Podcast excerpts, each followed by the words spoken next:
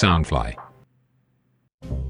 Hello，大家好，欢迎回来《南洋奇闻》，我是你们的扎古叔叔。《南洋奇闻》是由 Soundfly 声音新翅膀监制，全球发行。记得前几集的时候，叔叔才在《南洋奇闻》里面和各位听众分享啊，十大泰国的兄弟，也就是闹鬼闹得很凶的地方。那么在这一集里面，我们就去印尼那里啊，看看他们的兄弟了。这些闹鬼闹得很凶的地方，很快成为当地的民间传说，传得沸沸扬扬啊，成为绝佳的改编题材，被改编成为小说、漫画、电视剧，甚至是电影了，而且非常受到欢迎。可见啊，在印尼呢，他们也是非常喜欢这一类的灵异恐怖题材啊。好，首先第一个来自万隆这个城市的都市传说，就是马铃薯屋。在印尼话叫做 “rumah gendang”。在当地，只要向人家问起这一间马铃薯屋的时候，每个人都会说：“哦，就是那一间经过的时候会闻到马铃薯味的鬼屋。”啊，是不是相当有趣呢？而鬼屋居然会有味道。首先呢，叔叔要说一说这一栋马铃薯屋变成都市传说的来源，在当地有好几种说法。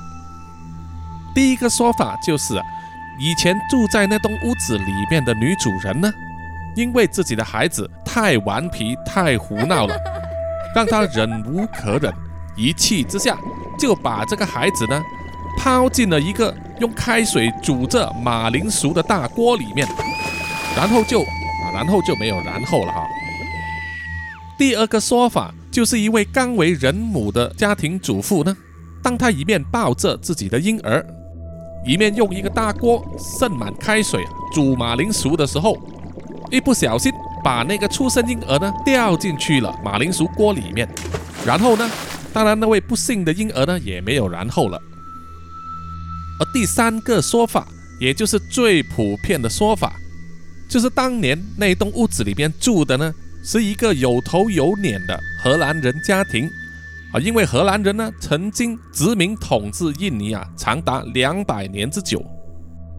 话说这个荷兰人家庭在家里呢开办这个宴会，招待了很多客人前来。厨房里面的仆人当然是非常的忙碌啊，要准备很多食物给上门的宾客啊品尝。据说当时那个荷兰人有一个小儿子啊，非常的调皮胡闹，就在厨房的周围乱跑乱窜。结果一不小心啊，自己掉进了一大锅正在用开水煮的马铃薯里面，硬生生的把自己给煮熟了。等被人发现的时候啊，已经返魂无术，没有然后了。发生了这样的惨剧啊，那一个荷兰家庭也伤心的搬离了那一栋房子。从此之后啊，就传出有人经过那一栋房子的时候。就会闻到一股马铃薯的香味。如果是在晚上经过的话，你还会听到有小孩子凄惨的求救声和哭声，甚至还有机会可以遇到那个全身被烤熟的小男孩的身影。一晃一真啊，听了之后令人毛骨悚然，鸡皮疙瘩掉满地啊。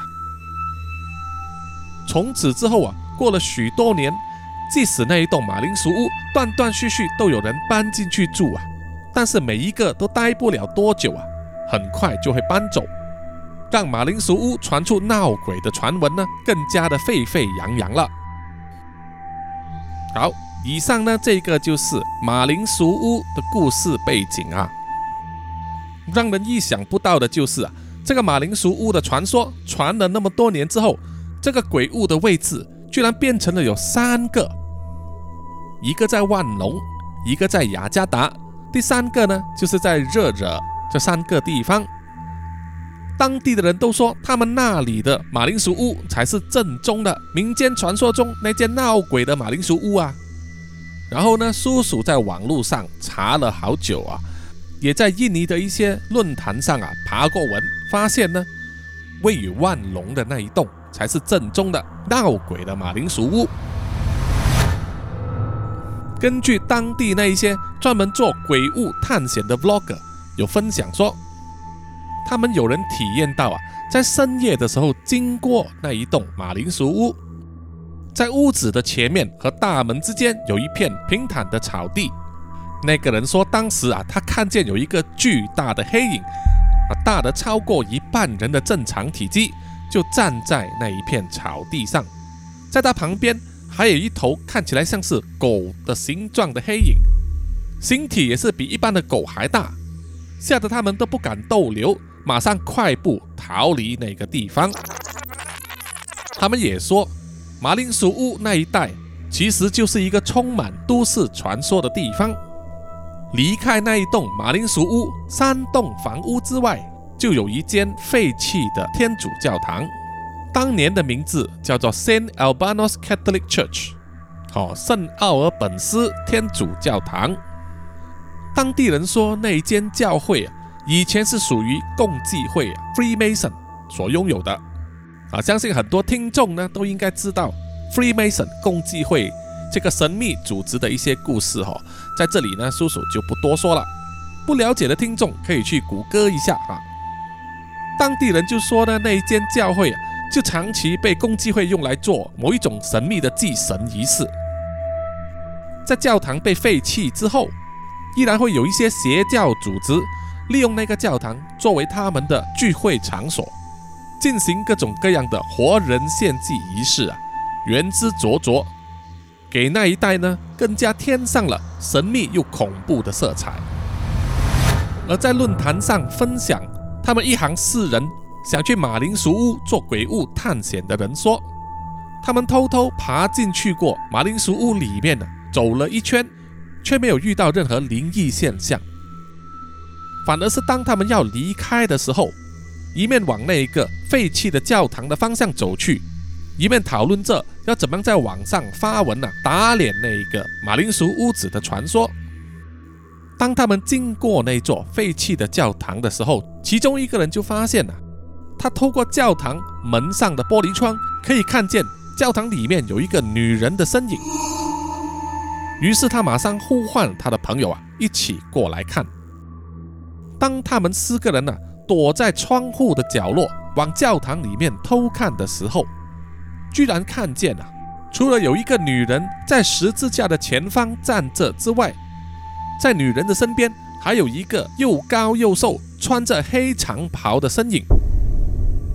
当时他们四个人看到之后啊，都不敢作声，马上转头呢，一声不响的离开了教堂，以最快的速度跑回去他们的车子里面呢，感觉比较安全之后啊，才敢开口说出。他们之前每个人所看到的东西，不约而同都是一样的。从此之后啊，他们再也不敢去那一座废弃的教堂那里探灵了。而那一座废弃的圣阿尔本斯天主教堂啊，到今天依然存在。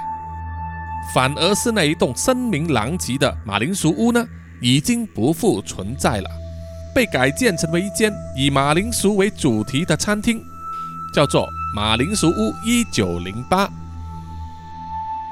废弃多年的马铃薯屋是被一位叫做二饼的中年企业家所买下的。他就是喜欢那间马铃薯屋，拥有非常丰富的历史背景啊。那些闹鬼传闻，他也觉得很有趣啊，应该可以帮助推广他的生意。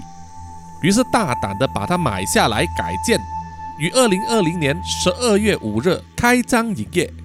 成为他的马铃薯主题餐厅。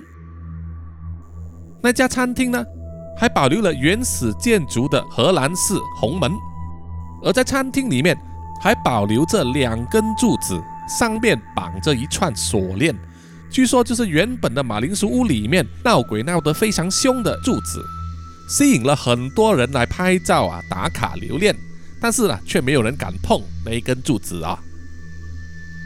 那家餐厅里面的菜式啊，都以西式为主，当然也少不了以马铃薯为材料的配菜，比如说薯饼、薯条、蒸马铃薯泥等等。当媒体记者访问餐厅的主人阿敏的时候，问他餐厅里面有没有发生过什么灵异事件啊？他也只是一笑置之的说：“啊，就是一些东西会自己移动而已，没什么大不了啊。他反而觉得很有趣，他觉得啊，人类就是活在一个和看得见和看不见的东西一起共存的世界，应该互相包容、互相了解，找到彼此的平衡点，那么就可以获得生活上的安稳啊，没什么好害怕的了。让人不得不佩服啊，这位企业家的胆量。那么，对于那些想要回顾原本的马铃薯屋的模样的话，他们就可以去观赏二零一二年上映的印尼恐怖电影，同样也是叫做《如妈跟当马铃薯屋》啊。故事大致上是讲述呢一对姐妹啊，她们继承了家里留下来的老房子，也就是那一栋出了名闹鬼的马铃薯屋了。他们搬进去屋子里面住之后。妹妹就觉得屋子里面怪怪的哦，而姐姐却不以为然，她只是一心要把这间房子卖掉，换取现金来买过另外一间更新更好的房子。而妹妹因为太过害怕呢，她的男朋友啊也来到屋子里面一起住，陪伴她。在见证过多种发生在屋子里面的灵异现象之后。这一对姐妹和她男朋友啊，也不得不相信这栋房子真的是闹鬼了。于是他们就去寻求灵媒的咨询和帮助。灵媒看了马铃薯屋之后，就劝他们呐要尽早搬走，不然的话后悔莫及呀。可是姐姐还是一心要等到房子成功卖掉为止。于是他们想到了一条援兵之计，就是去进行啊这拉拱降临仪式。这浪拱在印尼非常普遍，和碟仙、笔仙、灵魂签这种啊，同样是一种招灵仪式啊。其实是源自中国明朝的蔡澜宫降神仪式。这个呢，叔叔啊曾经在 Mixer Box 里面有和一些听众分享过。那么改天呢，也会做成故事啊，发表在南洋奇闻里面啊，请大家期待。话说那对姐妹和她的男朋友在马铃薯屋里面进行了这浪拱降临仪式。想要和房子里面的鬼魂说话，问他到底想要什么，要怎么样才不会继续闹事呢？借此，他们才知道啊，屋子里面所有的鬼魂都是源自于屋子里面收藏着的一个古老铁锅，以前是用来煮马铃薯的。因为有一个小男孩掉进里面，被活生生烹煮而死，才开始引发了闹鬼事件。知道了事情的蹊跷之后，那对姐妹和她的男朋友呢，就决定把那个铁锅拿去远处丢掉。再回到家之后啊，就感到一片祥和，好像所有的恐怖气氛都不存在了。接下来的日子啊，房子依然还没有卖掉，而妹妹则跟她的男朋友结婚了，一起住在马铃薯屋里面。让他们意想不到的是，那个小男孩的鬼魂。并没有随着被弃置的铁锅而离开，反而变得更加的强大。回到马铃薯屋里面，在一个夜深的晚上，把妹妹的老公杀死。两姐妹非常的害怕，又看到了小孩鬼魂的真身，于是吓得呢，跑出了屋子外面了，登上了一台计程车，想要马上逃走。没有想到的是，开车的计程车司机居然是没有头的一个幽灵。他把两姐妹又载回去马铃薯屋里面，让他们都死于啊小孩子的鬼魂之手。啊，听起来有点恐怖。好，我们马上去下一个地点，同样也是在万隆市，非常有名，而且可以说是奇葩的章鱼屋，在印尼话里面叫做 Ruma Gurita。很多人说那里是妖怪的基地，外星人降落的地点。某个邪教组织的圣坛，甚至是邪教啊用来举办性爱派对，再从里面挑人出来做活人献祭的地方。如果听众们到南洋奇闻的 Facebook、IG 或者是 Mixer Box 的动态上看到这一栋章鱼屋的图片，你就能了解为什么当地人会对那一栋房子有各种各样奇怪的想法了。简单的来说，它就像是一栋独栋的别墅。屋顶上爬着一只巨大的黑色章鱼，伸出它的触手抓住房子的各个角落。从某些角度来看，屋顶的形状还像一艘潜水艇被大章鱼抓住啊，就好像重现了上一个世纪五六十年代惊悚怪物片的场景啊。据说章鱼屋是早在一九八零年就建好的，当时整只章鱼还是粉红色的，因为经过时间和风雨的洗礼，粉红色的气都掉了，但是它的诡异度和震撼度啊一点都不减。当地人说屋顶上的不是章鱼，而是乌贼啊！当然，根据扎狗叔叔在《南洋奇闻》第一百一十三集里面说过呢。对于马来人、印尼人来说，他们对章鱼、乌贼、花枝这些呢，都傻傻分不清楚的哈。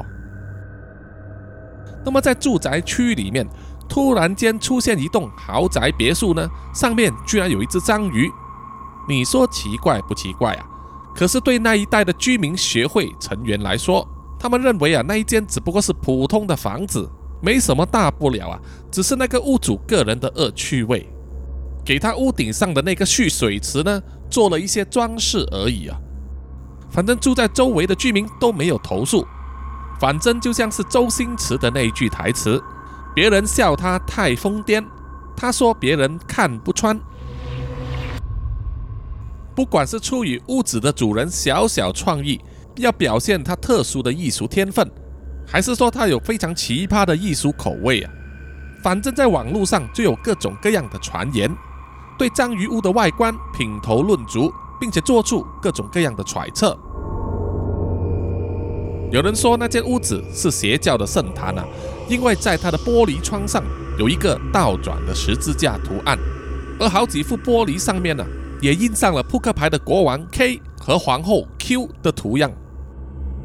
有一个人自称啊，他站在章鱼屋的门前，就发现了屋子远看有一扇门，可是近看。你却找不到门可以进入，而且你对屋子注视的越久的话，就会越感到晕眩、头疼、失去方向感。他说啊，那栋房子一定是被布下了某种神秘的魔法结界啊，听起来充满中二病的感觉。而住在章鱼屋隔壁的邻居就说，他常常会看到啊，有一些没有事干的人，就会特地来到章鱼屋门前呢。按他的门铃，拍打他们的门窗，然后又一溜烟的跑掉啊！开那种低级的玩笑，让隔壁邻居都觉得烦不胜烦呐。所以呢，屋子的主人从此之后是绝对不会主动应门的。在论坛上也有一个人呢，自称他在二零零九年有进去过那一栋章鱼屋，见过屋子的管理人呢，是一名印尼华人。那名华人说啊。屋子的主人其实是一名水手，他长期逗留在雅加达，所以很少回来章鱼屋这里。而在二零零八年，有一名印尼的博客，啊，当时呢还流行写博客的哈，他的名字叫做 Mason Davis，慕名而来，想要拍摄及采访呢关于章鱼屋以及它的主人的事迹。那位博客主发文说啊。当他正在访问屋子的管理人的时候，他用来录影的手机呢，就在那个时候发生了问题，让他整个影像档呢都损毁了，不能观看。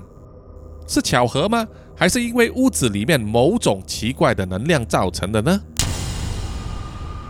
最多人说的就是章鱼屋是邪教的根据地，有女人在白天进去之后，隔天早上才出来啊，看起来面容憔悴。全身都是伤，好像遭受了虐待，而那些女人都好像断片了一样啊，对自己在屋内的所有遭遇啊完全没有记忆，还传说有一些女孩子进去之后根本没有再出过来，成为邪教血祭的贡品，而他们的尸体也被煮来吃掉，毁尸灭迹，从此这些冤死的少女灵魂就被困在屋子里面了。成为恶魔的力量泉源，更有人绘声绘影地说，屋子里面的邪教成员包括了有权有势的政府官员，常常以各种名义呢，邀请天真无知的少女来屋子里面开派对，然后进行多人运动，作为他们邪教成员的福利之一。哎呀，怎么不邀请小猪和红红啊？二零一三年。万隆的警察就带着一队人来到章鱼屋进行突击检查，结果怎么样呢？结果是什么都没有找到，警方说，它里面就是一间普通的房子，住了三个人，里面放满了各种各样天主教的摆设，仅此而已，完全不是外面所谣传的那种邪教的圣坛或者是性爱派对啊！哈，你就想了，不管外面的人怎么样说、怎么样传，这栋屋子啊有多奇怪、多诡异，但是别忘了，里面还是有人住的哈。叔叔更想相信啊，章鱼屋是一位有奇葩趣味的屋主给自己打造的一个有特色的家而已。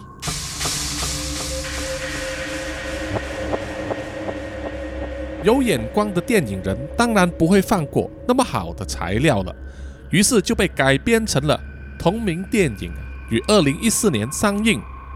故事大致上是说，有一位叫做 Selina 的年轻女孩，她自小啊。就有灵异体质，可以看见一些别人看不见的东西。也因为这份能力啊，她自小就受尽别人的嘲笑、奚落和排挤。于是他的姐姐和姐夫呢，就安排舍丽娜离开雅加达，去了万隆啊，住在他们家族留下来的大宅里面，也就是那一栋章鱼屋了。哎，怎么又是继承家业呢？这故事桥段怎么那么熟悉啊？可能在印尼人的潜意识里面，也很希望，与其一辈子努力打拼，不如有一个可以留遗产给你的父亲。搬到来新的地方，Selina 邂逅了英俊的男孩 Roy。Roy 对 Selina 展开热烈的追求，可是 Selina 因为自卑的关系，一直不敢敞开心胸接受他。接着呢，Selina 就发现了屋子里开始有各种各样的灵异现象出现。到后来，他们才知道啊，屋子里面寄宿这一只有人的体型，但是肚子是章鱼的精灵。如果不能在七天的时间之内消灭那只精灵的话，那么瑟琳娜就会被它吞噬，永不超生了。在这里呢，叔叔要稍微给大家科普一下，刚才所说的精灵是指 Jin 啊，J I N N，而不是我们所熟悉的北欧神话或者是游戏里面。男男女女都长得又高又帅又漂亮、耳朵尖尖的精灵 elf。Jin 呢，在古代的伊斯兰教里面，对于某一种超自然存在的统称，可以说非人非神，呃，像是外星人或者是天外人的一种存在啊。它也同时存在印度神话里面。所以，如果听众们有看那个著名的小说《一千零一夜》。以及阿拉丁神灯的故事啊，神灯里面的那个精灵就是 Jin 了。有看 Netflix 里面的影集《The Witcher》猎魔士的听众，第一季里面就有出现过 Jin，它是藏在湖底的一个容器里面啊。Jennifer 想要捕捉它来许一个愿啊，希望能够恢复怀孕生子的能力。好，接下来第三栋凶宅鬼屋就是位于印尼的苏拉巴雅。啊，中文叫做泗水这个地方，那一栋屋子叫做 Rumah Damo，翻译中文呢叫做达摩屋。不过这个达摩和佛教以及少林寺里面的达摩和尚啊没有任何关系。这一栋达摩屋是双层独栋的豪宅，有白色的外墙，据说里面有建了超过二十间房间和十间浴室。粗略估计，它的面积大约有半间台湾的总统府那么大。照理说应该非常值钱的，可是这一栋达摩屋却被弃置了长达十五年之久。根据泗水当地的居民所流传的故事啊，他们说当年呢，达摩屋里面住着一个富有的家庭，但是很多人不知道，这个家庭的财富并不是他们自己赚取或者是累积回来的。而是透过跟精灵做出交易，也就是前面所提的那种精灵了。精灵让这个家族实现他们的愿望，荣华富贵享之不尽啊！但是代价呢，就是必须在每个星期五的晚上献出一名活人的生命作为祭品。所以在那一段期间，泗水呢常常有人无故失踪。当失踪的人的数目多到某一个程度的时候，就引起了执法当局的注意了。这一个富有的家族也觉得啊，如果他们继续做下去啊，继续每个星期献祭的话，迟早会被执法当局发现。那么他们该怎么办呢？最初他们改为使用活生生的动物作为代替品啊，可是精灵并不能接受，在当时他们就选择啊放弃献祭，一走了之，举家移民国外。可是啊，他们想的太简单了，他们和精灵做出的交易不是可以随随便便当做是历史文件啊单方面取消或者不承认的，这样子做的话就会付出沉重的代价。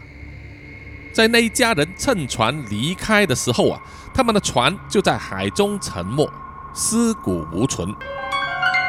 从此之后呢，那一家人的鬼魂啊，就被精灵召唤回来，困在达摩屋里面，永世不能投胎。据说呢，那个就是他们违背了誓言而必须支付给精灵的代价。到了一九九七年。那栋又大又没有人居住的达摩屋豪宅呢，就在一场大火之中被烧毁，只剩下残骸啊！但是透过留下来的白色围墙，还是可以看出当年它的豪华程度。达摩屋被废置之后，自然会有流浪汉或者是瘾君子呢，选择住在里面。但是在过了一个晚上之后，第二天必定落荒而逃，并且绘声绘影的说。他们看到屋里住了好几个灵体，显然不欢迎别人到来呀。用各种灵异现象呢，把那些流浪汉和瘾君子都赶走。从此之后，达摩屋的闹鬼传说就传扬开来。接下来，也有住在附近的邻居、警察和保安人员在经过达摩屋的时候，都言之凿凿地说，看见屋子里面的鬼影幢幢。有时还会听见不知名的哭声，令人胆战心惊。当然，达摩屋也是很受那些 YouTuber 的欢迎啊，多次有不同的 YouTuber 呢去里面做这个探灵活动啊。有些人就说有感应，有些人就说完全没有。那么信不信呢？就由各位听众自己决定了。么达摩屋的故事背景还有其他不同的版本。第一个版本。和前面所说的差不多，差异的部分就是富豪的家族还留下了一名婴儿和一名保姆在豪宅里面，并没有乘船离开，所以那名婴儿呢就成为这个家族唯一的幸存者。在灾难降临之后，保姆就带着婴孩离开了豪宅，照顾他长大成人，变成亭亭玉立的少女了。身为达摩屋的正统继承人。那个少女就会在每个周五的晚上回来达摩屋缅怀一番过去的日子啊，但是她从来不会下车，只是要求她的保姆或者是随行的保安人员呢，在豪宅的周围种花除草。即使多年以后，女孩和她身边的人呐都已经去世了，还是周而复始的回来豪宅里面，所以人们看到的就是他们的鬼魂了。而第三种说法呢？就是达摩屋原本是由一个富有的家庭租下来居住的，而某一天却被不法分子闯入啊，抢劫，并且残忍的杀害了他们一家人。从此之后啊，他们的冤魂就留在屋子里面，并且诅咒那一栋达摩屋。从此之后，再也没有人敢入住了。同样的，达摩屋的故事也被作为电影的素材啊，拍成了电影。于二零一四年上映，但是导演可能是人格分裂，把它拍成了无厘头喜剧片啊，多于恐怖片，所以也不怎么卖座了。好，第四个，也就是最后一个地方呢，我们回到来印尼的万隆寺。可是这个与其说是凶宅呢，不如说是凶车啊，它是当地非常有名的都市传说——猛鬼救护车。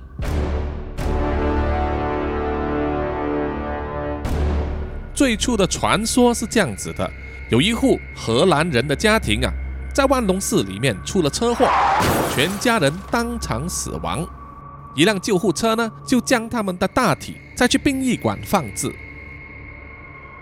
到了第二天，人们就发现了那一辆救护车并没有停留在医院，不知所踪，于是就派人四处去寻找了。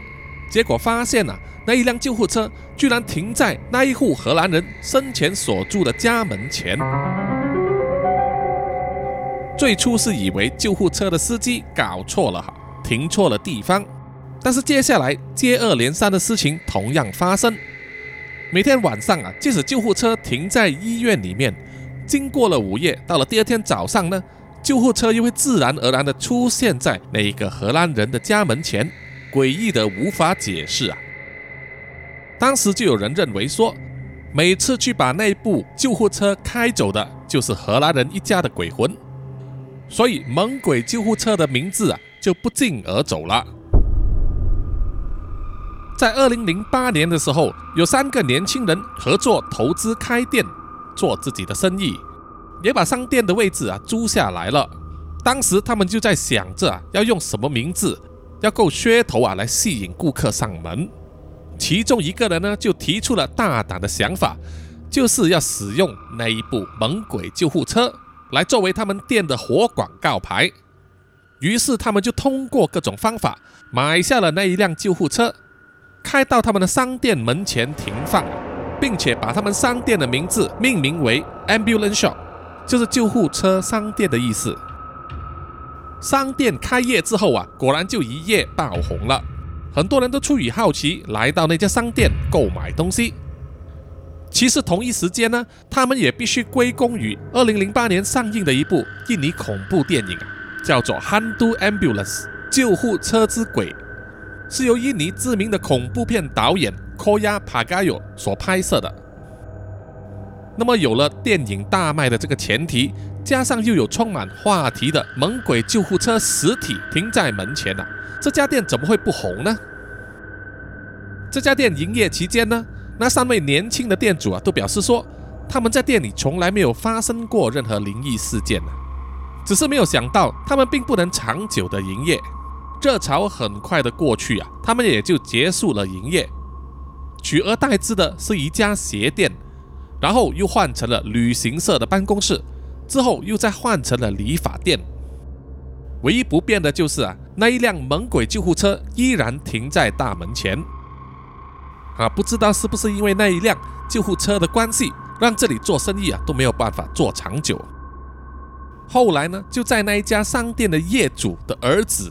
要求之下，啊，他觉得呢救护车太邪门了，就叫人把那一辆救护车开走，不知道去了什么地方，还是哪一个废弃的停车场。很多年之后，有一家汽车俱乐部又找到了那一辆猛鬼救护车，但是它已经非常的残旧，而且全身的锈，根本不能开动啊，只能用来做摆设。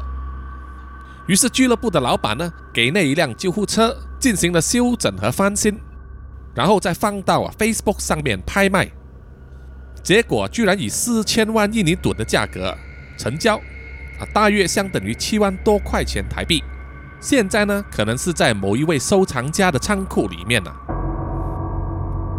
在这里啊，不得不说一说那一部二零零八年拍摄基于那一辆猛鬼救护车的电影《Handu Ambulance》。救护车之鬼的剧情和听众们分享。故事大致上是说，有一个贫穷家庭里面的母亲叫做 Gina，她为了改善他们家庭的状况啊，使用黑魔法和恶魔呢达成了交换条件，需要定期呢给恶魔献上活人作为祭品，来换取大量的金钱。可是有一次呢，Gina 因为个人的疏忽啊，搞砸了。并没有献上活人祭品啊，于是恶魔呢就将一场大灾难降临在 Gina 身上，让 Gina 以及好几位亲友呢死得不明不白啊。其中一个能够活下来的是 Gina 的女儿，叫做 Rano。过了十五年之后，Rano 和他的三个朋友从雅加达搬到万隆来，要继续他们的学业。他们在校园附近呢租了一栋房子。只是他们没有想到啊，他们所住的那一栋旧房子呢，就是拉诺已故的母亲所住的房子啊，连拉诺自己都没有印象啊，因为当年他实在是年纪太小了。那栋房子的诡异之处，就是它的门前停着一辆锈迹斑斑的救护车，平时呢是被一大块布盖着的。拉诺和他的朋友啊，把盖着车子的布打开之后，发现啊。救护车上满是干固了的深红色的血迹，而且不断散发出一种令人不安的恐怖诡异感觉。当时 Rano 和三名年轻人呐都没有多加理会，可是，在他们搬进去屋子之后，就开始发生了很多可怕的事情，不得不让 Rano 怀疑啊，门前的那一辆救护车是被恶魔诅咒过的。会不断的掠夺以及伤害和 Rano 的家庭有关系的人，被吓了好几次之后啊，Rano 已经陷入绝望，不知道该如何处理。这个时候，他脑袋之中突然间想起以前小时候的一些画面啊，记起了某些事，于是他就去找他的祖母询问，到底这一切啊是什么来由。于是祖母就告诉了 Rano，他的母亲 Gina 当年呐跟恶魔达成交易来换取钱财的事情。Rano 为了消除救护车的诅咒啊，想尽了各种方法，可是都没有成功。他自己也是死里逃生，而其他三位朋友呢却成了陪葬品，让他非常非常的伤心。那么这一部《救护车之鬼》的电影上映之后啊，非常的轰动。很受欢迎，可是接下来也有发生了诡异的事，也就是出演女主角 Rano 的那位印尼知名女演员 Susanna 呢，在电影上映几个月之后突然间去世了。那么 Susana 的死和那部《猛鬼救护车》有没有什么关系呢？哦，就只有天知道了。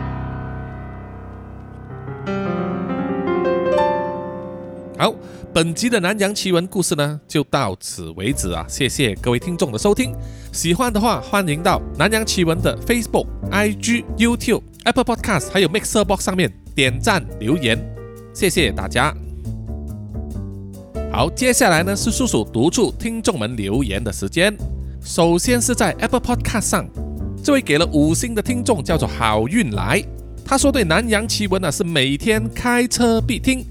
叔叔说故事很精彩，总让我在脑海里面有画面啊！好，谢谢你，谢谢你，请继续支持哈。接下来是在 IG 上，针对第一百一十九集《梦魇追凶》下集，听众 Leo Jackson 幺二二二就说，不知道 Sam 有没有去整一个新的耳朵呢？啊，确实呢，Sam 是在暗黑之女那一集里面啊，就被苏拉雅咬掉了一只耳朵。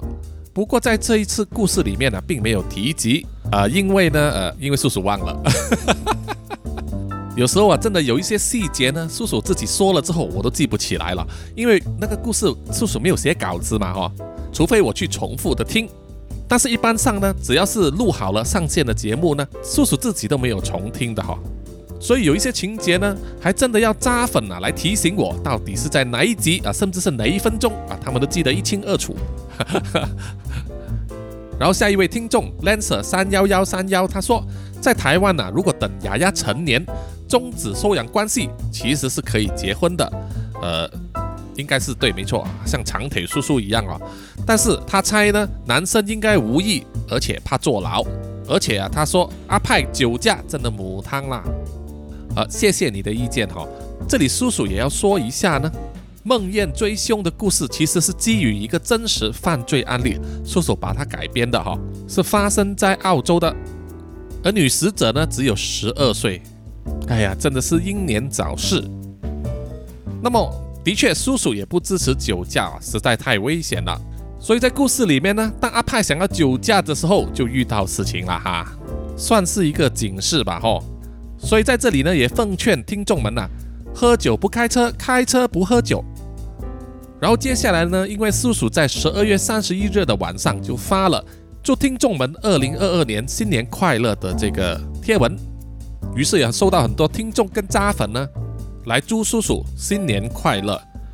这位听众 Mark 创零三幺六就说：“感谢叔叔，我是二零二一年下半年开始发现这个有趣的频道啊，听着特别的口音，说着奇幻又不至于太过恐怖的故事，或者是奇闻。”刮胡分手炮那一集除外，特别喜欢九子那个系列的处罚游戏，真的很期待未来能有更多精彩的故事。二零二二年新年快乐哦，谢谢你 Mark。另外一位听众 Leo Jackson 幺二二二就说，二零二一年末遇到了叔叔，在每天上班所需的三四十分钟的车程，听上一集《南洋奇闻》，总是能让我心满意足啊！叔叔要继续做下去，做到变成扎古爷爷哦。